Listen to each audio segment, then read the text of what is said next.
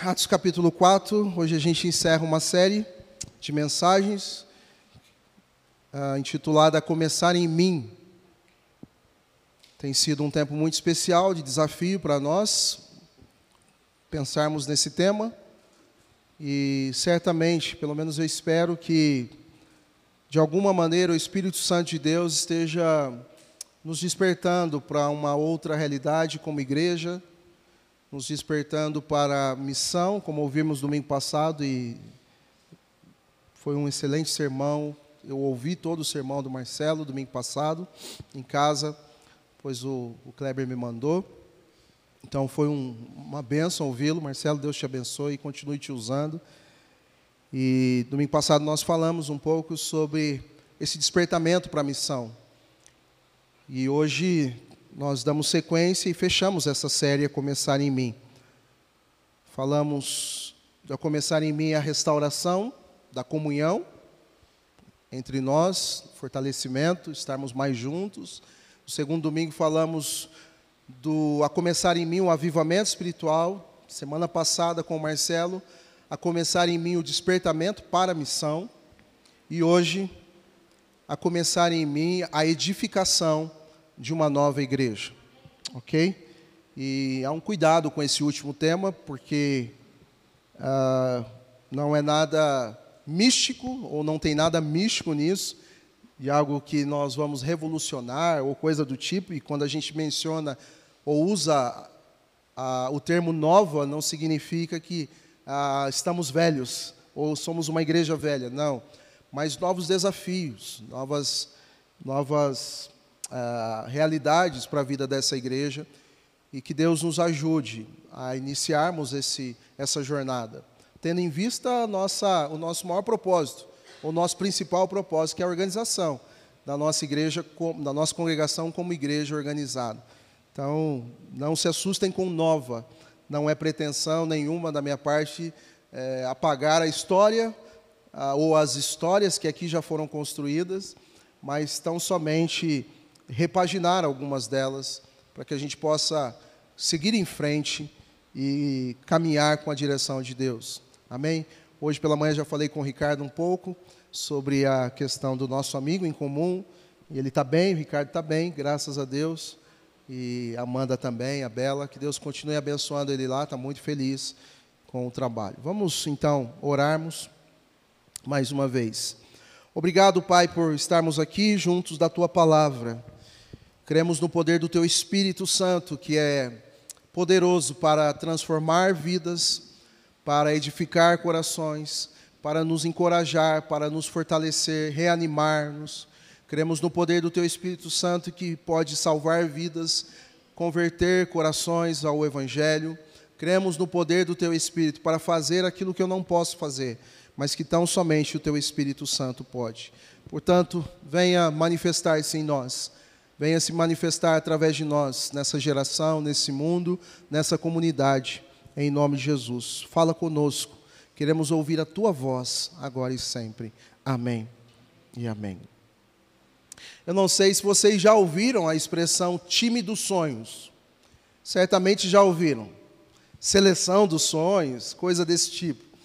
E a ideia, quando se fala isso, é ter em mente é, algumas peças, chaves, que você gostaria que tivesse nesse time dos sonhos, no seu time dos sonhos. Ano de Copa, a gente imagina ou tem uma seleção dos sonhos. O Sorrilha está ali já olhando, né? Um dia, quem sabe, convocado. Amém, Sorrilha. É, Deus pode mudar as coisas. Ué. Pessoa lá, o Tite falando, Sorrilha. Ó, a gente aqui da Vila Formosa vai, ó, benção. Mas nós temos aí times dos sonhos, e esse esse negócio, essa expressão, ela difundiu para muitas outras áreas. Cidade dos sonhos, país dos sonhos, que mais? É, bairro dos sonhos. Isso aí difundiu para muitas outras áreas é, da vida. E por que não dizer igreja dos sonhos? Por que não pensarmos numa igreja dos nossos sonhos? E aí eu vou pedir a ajuda de vocês e os convoco a participar da introdução desse sermão, para pensarmos juntos naquilo que poderíamos chamar de igreja dos sonhos. Como seria a sua igreja dos sonhos? O que, que ela teria? O que não poderia faltar, por exemplo, na sua igreja dos sonhos? Que você já idealizou em algum momento da sua vida? Puxa, a minha igreja poderia ser assim. É, o que seria? E aí eu queria que você se manifestasse. Dois ou três aí, ou até mais, se quiser. Amor pelas almas. Não combinamos, viu, gente? Ela levantou a mão, porque ah, a Adriana já está no jeito ali, na bala na agulha, para poder falar. Não, ela que quis se manifestar. Amor pelas almas. Mais alguém? A igreja dos sonhos. A igreja amorosa? Temerosa? Fervorosa. Oh, obrigado, Cleiton. Igreja fervorosa, uma igreja dos sonhos. Então a gente tem amorosa, fervorosa. Quem dá mais? avivada. A turma está canelinha de fogo aí. Fervorosa, avivada aí, ó. É a... boa, boa. Igreja dos sonhos, igreja reformada. Eu vi um cutucando o outro ali, porque o Eric gosta desse tema também. Já combinaram. Então a fala dos dois é reformada. Mais alguém? Igreja dos sonhos. Só igreja dos sonhos. Puxa, eu pensei nisso. Quem mais? Em todos os sentidos, viu, gente? Não só espiritual, mas estrutura. Poxa, minha igreja teria é, no, no, no, berçário, ou ali no, no, espaço das crianças, um espaço ar-condicionado. Aí, igreja dos sonhos. Pode falar. Mas teria um espaço ali mais ajustado para as crianças, sei lá. Pode falar. Está a nossa arquiteta, Luana. Wesley também parece que é arquiteto, né? Então, vocês têm aí algumas coisas né, diferentes. Qual que seria a igreja dos sonhos? Manice. Harmonia, olha que lindo, gente. Dois elementos fundamentais: harmonia e fé. Mais alguém? Quem dá mais? Estou vendo um monte de gente querendo falar aí. Fala, Gui, Fábio. Igreja dos Sonhos, somente vocês jovens. O que, que vocês olham? Poxa, já sentaram entre vocês, já se reuniram nesses domingos de voleibol. Pô, nossa igreja podia ter estranho aqui. Que, que foi o insight? Agora vocês ficam quietinhos, né, seus figuras? E aí? Evangelismo. Ok, ótimo. Uma igreja dos sonhos. Queria que a nossa igreja tivesse mais evangelismo. Legal, tá bom. Então todos nós temos um, um eu sei que muita gente não falou, mas eu, eu, eu imagino que está na mente aí. A Cíntia deve estar tá pensando em algumas coisas, o Bruno, o Bruno já falou, né, ar-condicionado. Mas a galera deve estar pensando em algumas outras coisas. Tranquilo. E todos nós temos mesmo. Nós estamos hoje para um texto base dessa manhã, com Atos capítulo 4, o que muitos chamam da igreja dos sonhos, a igreja primitiva. A primeira igreja, e aí a primeira igreja não por ser a primeira em termos de, de classificação, porque para mim, pessoalmente, como teólogo, o meu entendimento é que a igreja está desde o início de todas as coisas. Ela passa a ser igreja primitiva, ou ela é conceituada assim, porque o Espírito Santo veio habitar nas pessoas, e aí então a compreensão e definição que temos como clareza de igreja não é estruturas, não é instituição, não é uma denominação, mas somos nós, que somos habitados pela, pelo Espírito Santo de Deus. Então, portanto, passa-se a configurar-se como igreja e igreja primitiva por tão somente a manifestação, o Espírito Santo de Deus, como vimos no início ah, dessa, desse livro dos Atos dos Apóstolos, escrito por Lucas, que o Espírito Santo veio habitar no, no povo, no coração do povo. Então, sim, é chamado igreja primitiva, porque nós não mais agora templo como no Antigo Testamento, não mais um lugar onde o povo se reunia, um espaço físico, onde o povo se reunia para adorar ao Senhor, mas agora nós mesmos, ser humanos, seres humanos, pecadores sim, mas habitados pelo Espírito Santo do Senhor, nos tornamos igreja. Por isso, então, de forma é, categórica, a definição é justa em chamar essa igreja de igreja primitiva, pois é o primeiro povo a receber o Espírito Santo de Deus, e isso depois seria, graças a Deus, até os dias de hoje, difundido por todas as gerações, por todas as gerações, até chegar em nós. Então, nós somos igreja, igreja não é esse espaço em que nós nos reunimos aqui, domingo após domingo, os nossos encontros, não é esse local. Igreja não é essas estruturas, não são paredes, mas igreja somos nós, amém? Aonde somos habitados e templos do Espírito Santo. A Bíblia nos chama assim, por isso, igreja primitiva, por isso, esse início, onde o povo passa a ser habitado pelo Espírito Santo de Deus. E essa é uma igreja dos sonhos. E digo logo de cara que tudo que nós vemos aqui, conhecemos sobre essa igreja, não é utopia, não é algo que aconteceu lá e não pode acontecer mais. Não.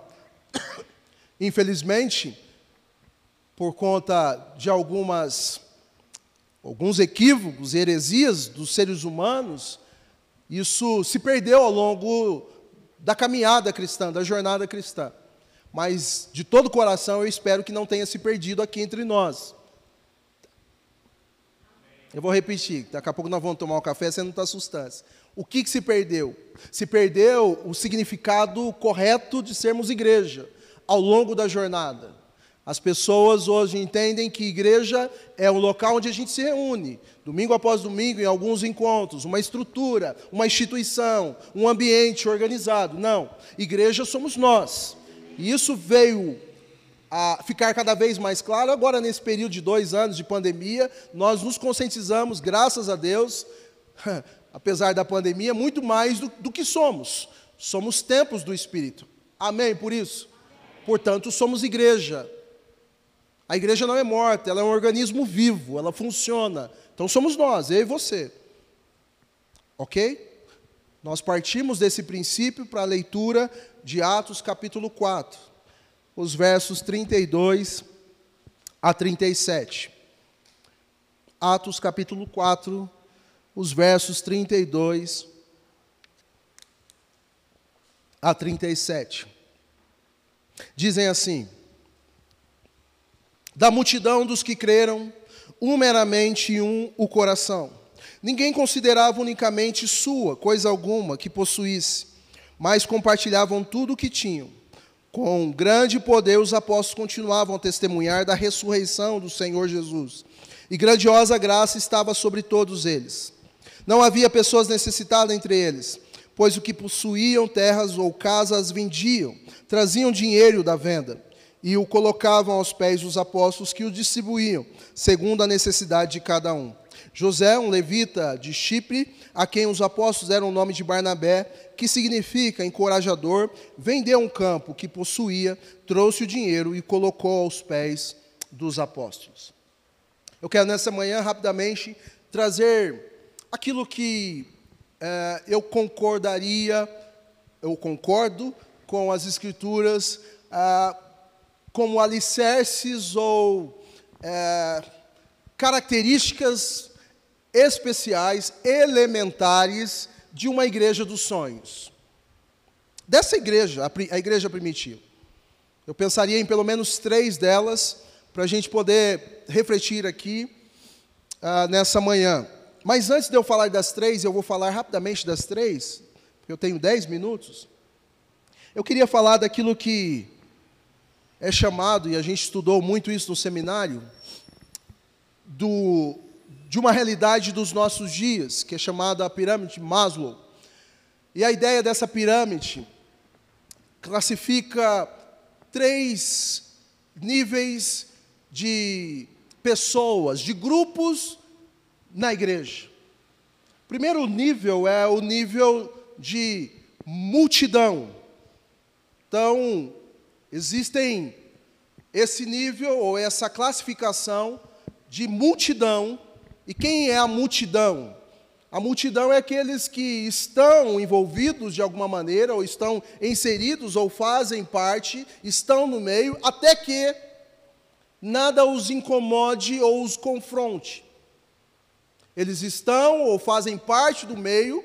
Lembram do texto em que Jesus está ali com a multidão nos evangelhos, e aí Jesus passa a discursar e fala no seu discurso em João no Evangelho de João sobre quem ele é, o pão da vida, ele é o Filho de Deus, e aí o discurso segue, e no final do discurso, eles, incomodados com o discurso de Jesus, eles dizem em alto e bom som: dura esse discurso.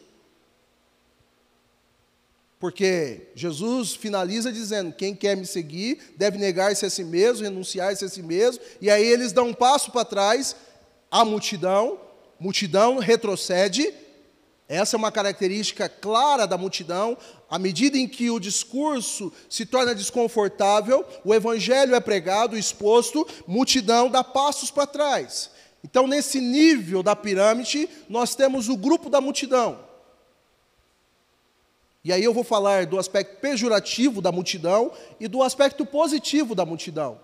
Porque quando o texto de Atos, o Evangelho de Atos, principalmente esse que nós lemos, o capítulo 4, diz multidão dos que creram. Então, que creram. Então, multidão não é tão ruim assim, obviamente.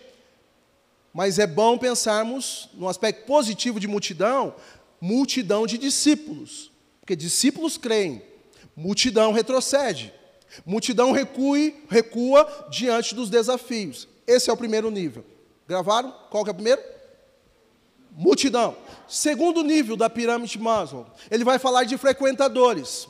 É gente que se simpatizou com o evangelho de alguma maneira, é gente que gosta desse ambiente, é, de estar aqui, de cantar algumas músicas, é gente que, que, que vem alguns domingos e simpatiza, gostam do pastor, Dá um glória a Deus aí, gente. Acha ele bonitinho ou arrumadinho. Simpatiza com a música que tocamos, gosta da, do pessoal da recepção. Poxa, aquela igreja, então, eu estou indo lá, eu vou lá, eu frequento. Mas, detalhe, os frequentadores, eles não, não assumem compromissos. Eles lavam as mãos. Na hora que o negócio, estou fora, não põe eu para isso aí, não. Eu estou aqui. Você está aí? Estou, estou aqui com vocês, mas Frequentadores, simpatizantes. E tinha esse grupo perto de Jesus. Eu gosto da mensagem dele. Ele fala bem. Ele, ele é um bom comunicador, esses, esse Jesus aí. São frequentadores. O outro e o último grupo dessa pirâmide são discípulos e discípulas. Esse eu espero que nós estejamos nesse nível. E discípulos e discípulas, num, num contexto geográfico, Beto, são aqueles que estão mais próximos de Jesus. A multidão, se nós pensarmos numa circunferência, ela vai estar muito mais distante, ela está de olho no que está acontecendo lá na frente, ela não se aproxima. Os frequentadores eles dão um passo a mais, um passo à frente, mas mesmo assim não querem um contato com o mestre de alguma maneira. Eles se aproximam, querem estar perto dele, aonde ele está, eles vão atrás. Mas discípulos não. Discípulos eles estão aos pés do mestre. Eles têm vida com o mestre. Eles comem do que o mestre come, eles bebem do que o mestre bebe. Eles ouvem o mestre. Discípulos e discípulas, eles estão aos pés do, do mestre. O tempo todo. É a vida deles, é um estilo de vida. E pasmem vocês, num quesito quantitativo, sempre vai haver menos discípulos e discípulos do que multidão. Sempre vai, esse grupo vai pender para menos do que o grupo da multidão.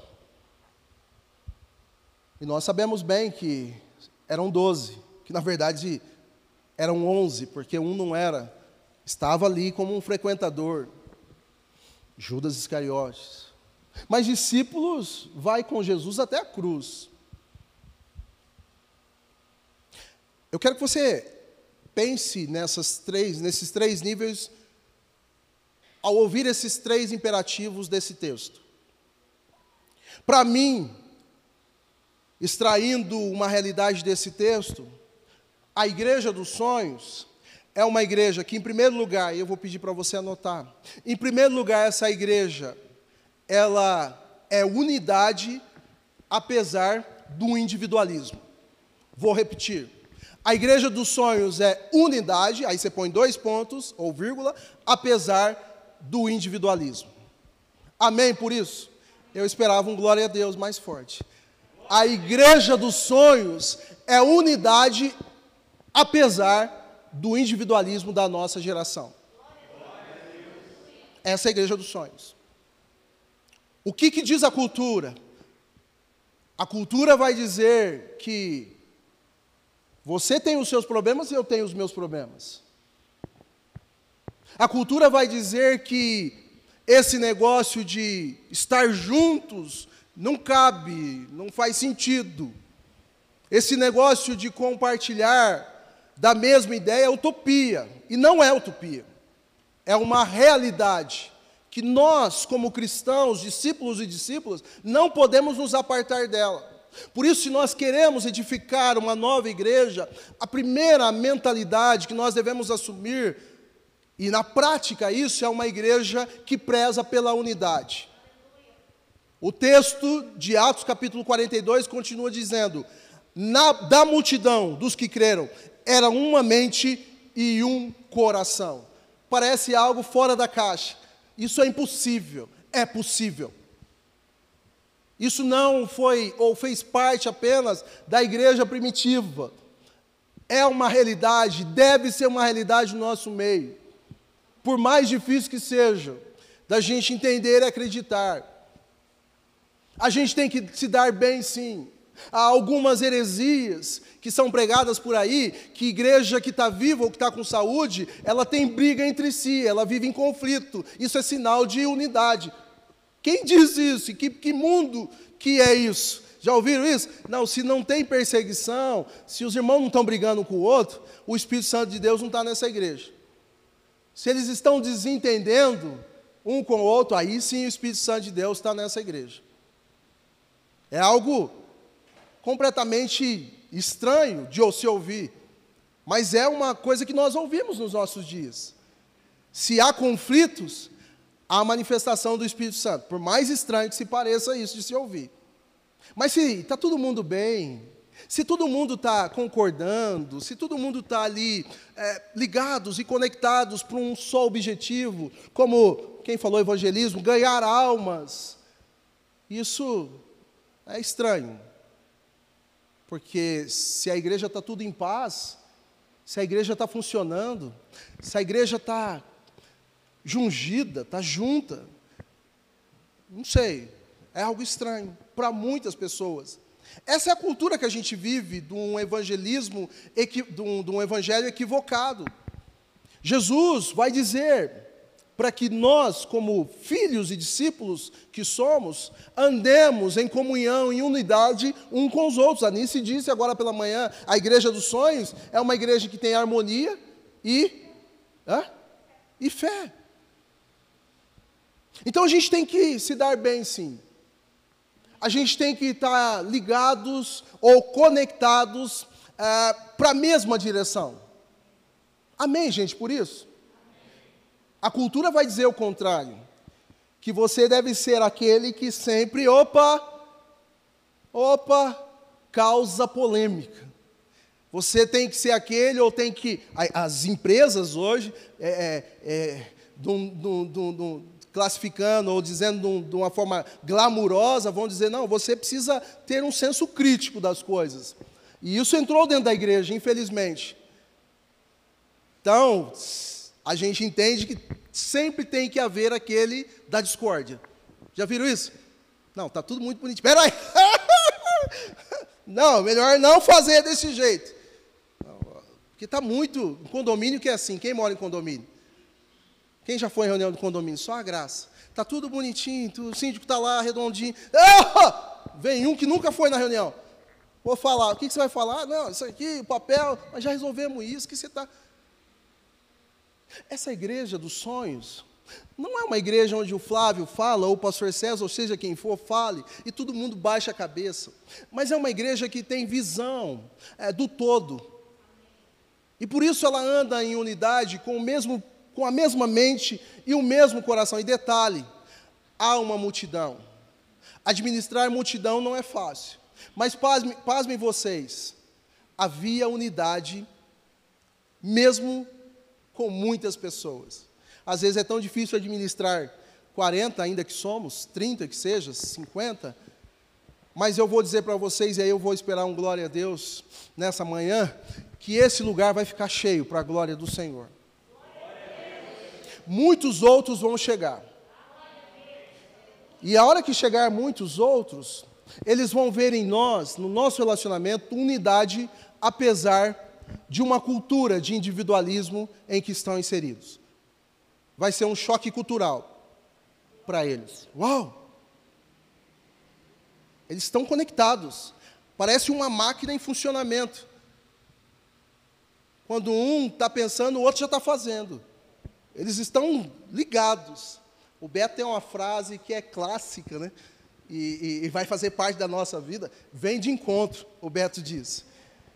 É legal nas nossas reuniões da liderança, né, né Pedro? Marcelo. É, o Marcelo está pensando, ainda o Beto fala e está tudo ligado. Aí a gente fala, vem de encontro. Porque a gente nem falou, o Beto, vem de encontro, porque está tá tudo ali. A gente está no mesmo, mesma mente, mesmo, não tem ninguém querendo ser maior do que ninguém, não tem ninguém querendo se aparecer mais, sabe, Marcelo, destacando eu. A cultura do mundo é isso. A gente passa, puxar o tapete do outro, a gente quer que, é, de alguma maneira, o que eu sei, ninguém outro, nenhum outro vai saber, vai ficar para mim. Não, está aqui, ó, é, é assim que faz, vamos fazer junto? Unidade. Amém por essa igreja dos sonhos?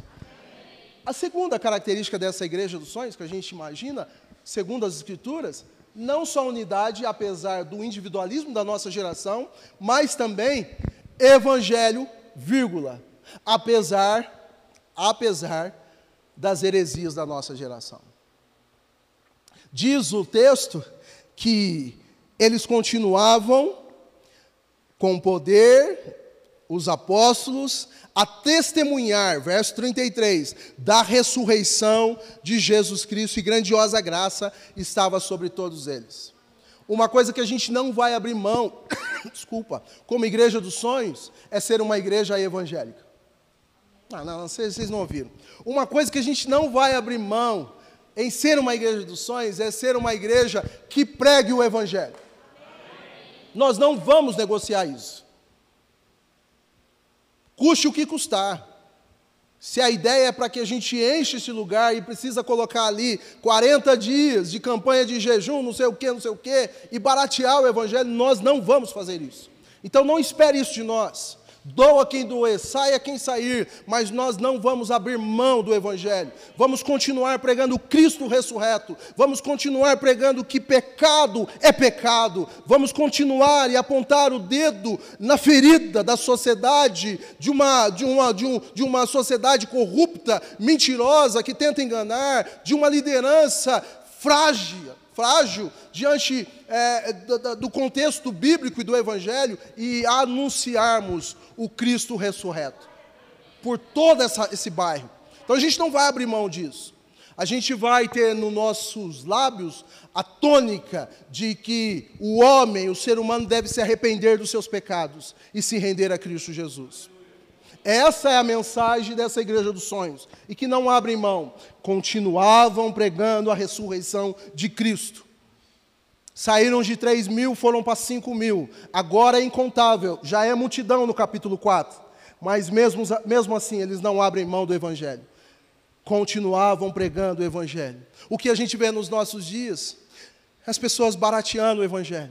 Chegou num nível em que a gente não precisa mais falar do Evangelho, que a igreja está bombando. Então a gente vai criar eventos, vai criar um tanto de coisas, a gente vai criar atrativos, vai melhorar isso, vai e aí a gente vai evoluir, a gente vai para a mídia, a gente vai fazer isso aqui. Não. Mas deixaram o evangelismo. Abandonaram as reuniões de oração, abandonaram a pregação do Evangelho para os vizinhos, abandonaram de fazer diferença nos seus contextos de vida e terem vidas que façam a diferença, abandonaram verbalizar Cristo nos seus, nas suas conversas, falarem de Jesus, do Evangelho nas suas conversas. A igreja dos sonhos, ela não abre mão do Evangelho, apesar das heresias dos nossos séculos. Do nosso século. Romanos capítulo 12, os versos 1 e 2 dizem: Não vos conformeis com essa geração não vos conformeis com esse século, mas transformai-vos pela renovação da vossa mente. A gente não vai abrir mão disso. Pastor, está vindo pouca gente. Eu acho que o senhor precisa falar mais sobre isso e aquilo, prosperidade. Pastor, está vindo pouca gente, você precisa mudar o sermão. Não vamos abrir mão do Evangelho. Não vamos. A igreja dos sonhos, ela não abre mão do evangelho.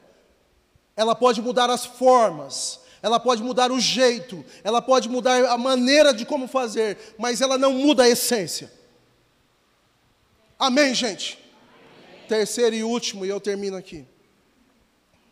A igreja dos sonhos, ela tem a característica de unidade, apesar do individualismo.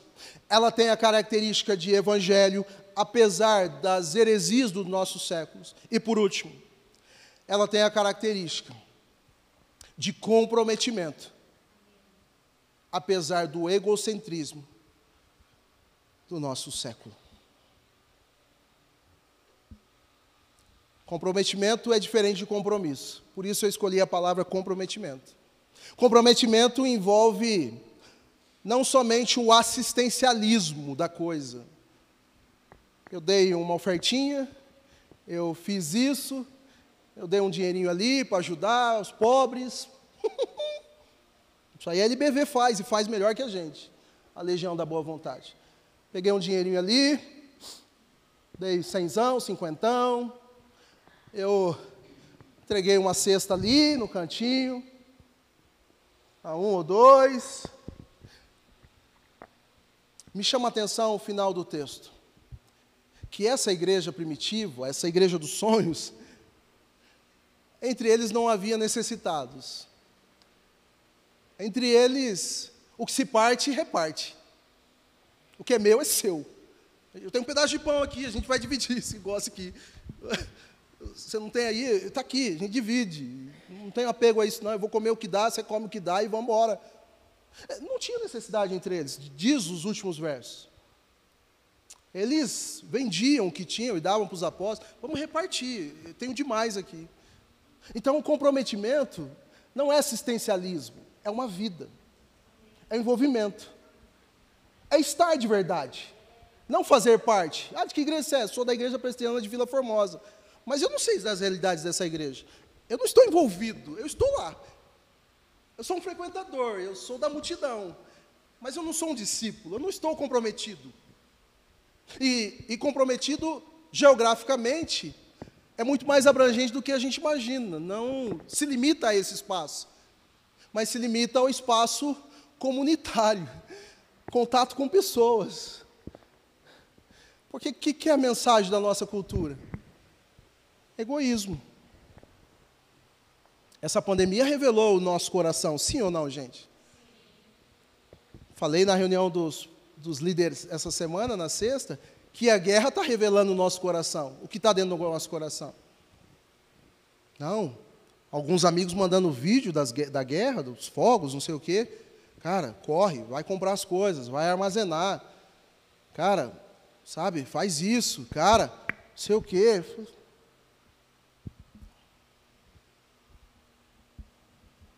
Mas você não ouve falando, vamos orar pela Ucrânia, vamos, vamos pensar nas pessoas, vamos ajudar as pessoas. Ontem nós paramos, e não é dizer isso para minha glória, para a glória da minha família, paramos para tirar dinheiro, e no caixa eletrônico tinha uma senhora com o dedo todo cortado, só faltava cair um pedacinho, de verdade, sim ou não? E ela falava, olha, meu dedo está tá caindo, moço. A gente começou ali sem saber o que fazer, compadecido. Fomos lá comprar coisas para ela comer, que estava com fome. E eu comecei a pensar sobre isso em casa, gente. Sabe que nível de comprometimento que a gente tem com o mundo? Que nível de comprometimento que a gente tem com a nossa comunidade? Que nível? Que nível?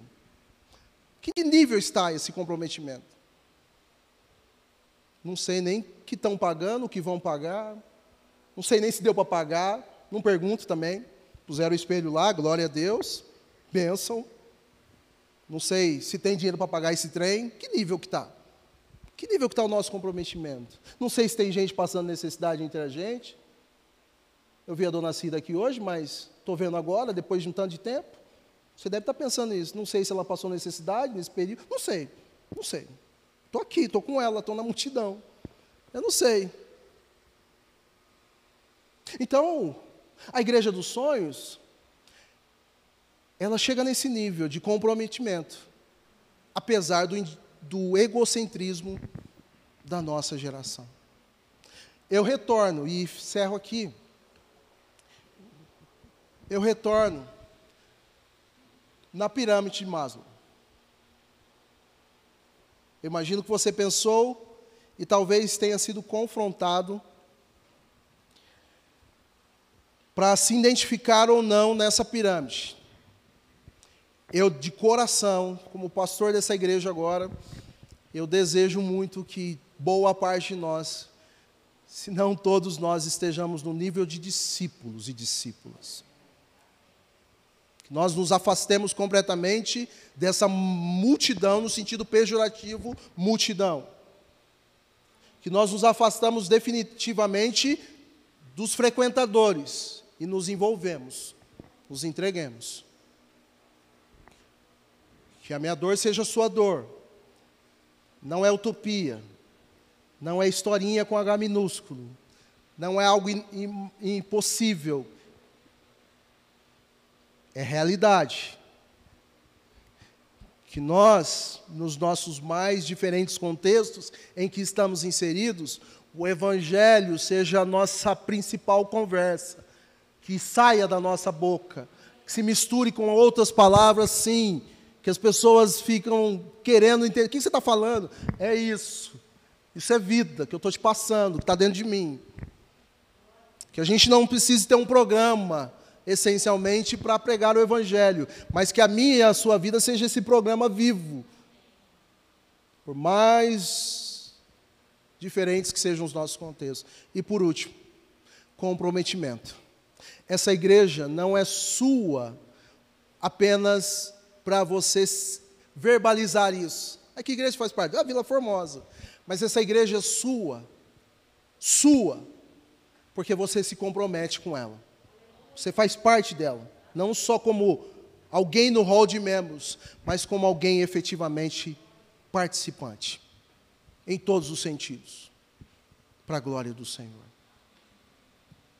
Essa música que a gente vai cantar, pode chegar o pessoal da música, nós vamos encerrar com ela.